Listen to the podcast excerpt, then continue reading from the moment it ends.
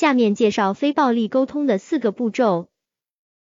有一个调侃程序员死脑筋的笑话：如果你对程序员说你开发的软件出 bug 了，他一定会怒气冲冲的回复你，你一定搞错了，怎么可能出 bug？但只要你对他说你开发的软件运行的比预期要慢，他就会说卧槽，不会出 bug 了吧？刚看这个笑话时，我也是哈哈大笑，但笑完之后，我仔细一琢磨，这和程序员有啥关系？明明是因为换了一套让人更容易接受的说辞。在生活中，不少人都经历过以下对话：在朋友圈发了美美的自拍，好闺蜜却在底下回复：“瞧你这粗胳膊粗腿，该减肥了。”想起她以前总是打击自己，你有点生气，就回复：“你总是这样打击我，太伤人了。”闺蜜却说：“谁打击你了？是你想多了。”于是两个人不欢而散。类似的场景。在生活中还有很多，我们难免会疑惑，我只是想和对方沟通自己的感受，怎么每次都会演变成吵架呢？沟通并不是把自己的想法说出来就够了，空有沟通的心愿，却缺乏有效的技巧，结果一定是不如人意。想要进行一次完美的沟通，你必须知道这四个步骤。假设你和别人合租一间公寓。新搬来的舍友习惯熬夜，每天总爱凌晨一两点才洗澡。洗澡时各种动静总能把熟睡中的你吵醒，你已经无法忍受，准备今天一定要和他说清楚这件事。那你应该怎么做？你说你怎么这么不讲素质，总是一两点才洗澡？你早点洗澡能死吗？非要等到一两点才洗？我实在受不了你这样了。你以后必须十一点前洗完澡。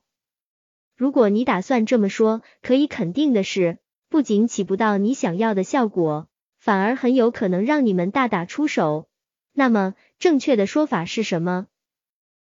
可以这样说：跟你说个事情，你搬来一个星期了，我看了一下，你每晚洗澡都是在凌晨一点之后，每次我都能听到你开水龙头、刷牙、洗脸的声音。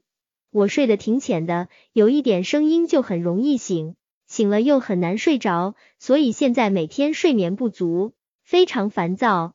因为我是会计，白天上班对着一堆单据非常耗神，晚上到家真的想睡一个好觉，所以想和你商量一下，你以后能不能每晚在十一点前就洗好澡？正确的沟通方式存在着一个套路，它由四个步骤结合而成。陈述客观事实，表达自身感受，表达自己的需求，请求对方行动。以上面事件为例，陈述客观事实：你搬来一个星期了，我看了一下，你每晚洗澡都是在凌晨一点之后，每次我都能听到你开水龙头、刷牙、洗脸的声音。表达自身感受。我睡得挺浅的，有一点声音就很容易醒，醒了又很难睡着，所以现在每天睡眠不足，非常烦躁。表达自身需求，因为我是会计，白天上班对着一堆单据非常耗神，晚上到家真的想睡一个好觉。请求对方行动，所以想和你商量一下，你以后能不能每晚在十一点前就洗好澡？步骤一二为：先陈述事实，再表达感受。为什么与人沟通，特别是进行高难度对话时，要用这一个套路？要知道，沟通的本质，并不是让对方按照你的意愿行事。如果是这样，你还不如多练几块肌肉，凡事靠拳头说话。所谓沟通，其实是为了增进人与人之间的了解，明白彼此心中的感受。这个套路就是为了让双方最大限度减少沟通中不必要的阻碍，获得最好的交流效果。我们先来说前两个步骤：陈述客观事实，表达自身感受。之所以要先陈述客观事实，是因为很多人与人谈话总喜欢一开始就说你这个人怎么这样，你一定都不关心我，你太不讲道理了。这些都是评价性的话语，很容易让对方心生抵触，让对方觉得你是在指责他，对话也就没法继续下去了。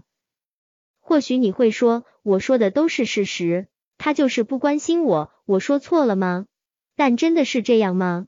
首先，我们得分清什么是事实，什么是评价。所谓事实，是事情的真实情况，看得见、摸得着。是客观存在的一切物体与现象。所谓评价，就是对一件事或人物进行判断、分析后的结论，受个人的认知、想法所影响，带有很强的主观色彩。譬如，你晚上十二点才回家，这是事实；你是一个贪玩的人，这是评价；你已经两个星期没给你爸妈打电话了，这是事实；你根本没把你爸妈放在心上，这是评价。我生日了，你没有给我买礼物，这是事实；你一点都不关心我，这是评价。马克吐温曾说，让我们陷入困境的，并不是无知，而是真相并不像我们以为的那样。对方十二点才回家，你怎么知道他是在外面玩？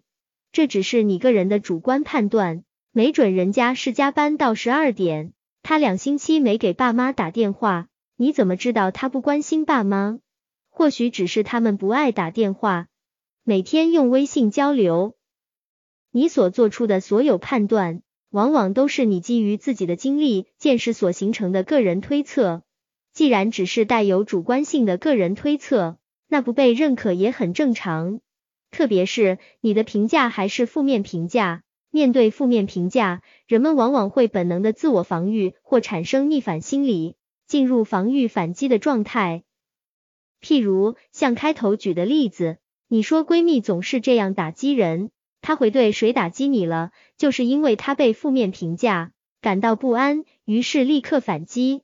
这样一来，沟通就会变成口水仗、对骂，谁也不会记得谈话的初衷到底是什么了，剩下的只有负面情绪的宣泄。仔细想想，大家每一次争吵，是不是都以这种模式一步步闹大的？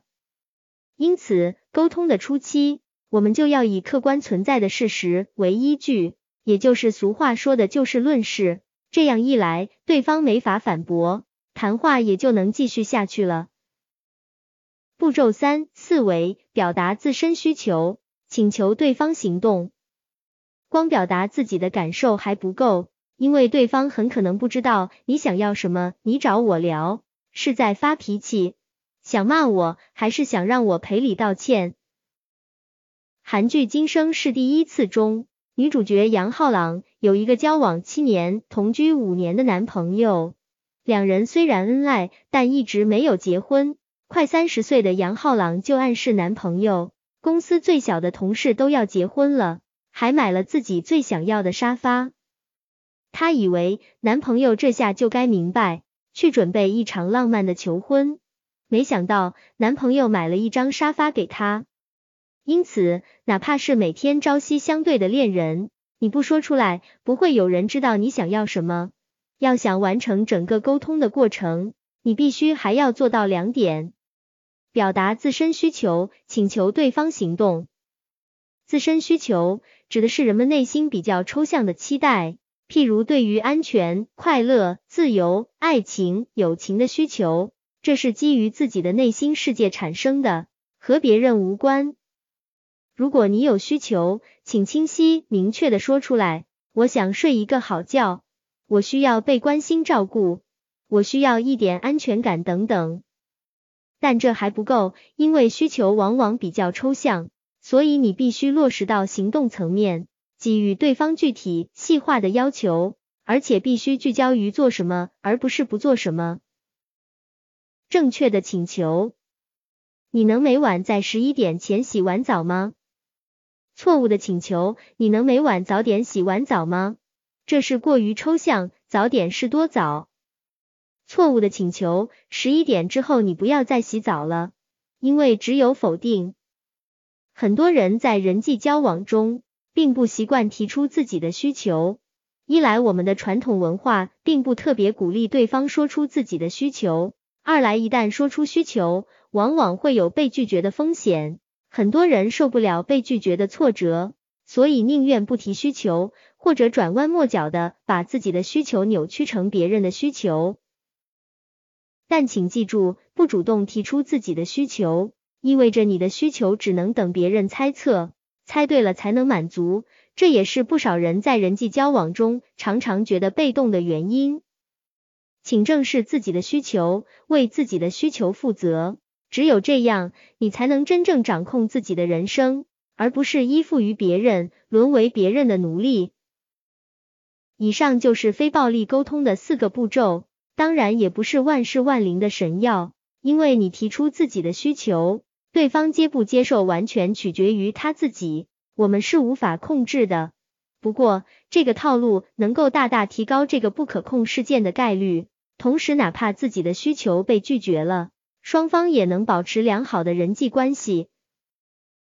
最后再来总结一下本文的要点：一、沟通的四个步骤：陈述客观事实，表达自身感受，表达自己的需求，请求对方行动。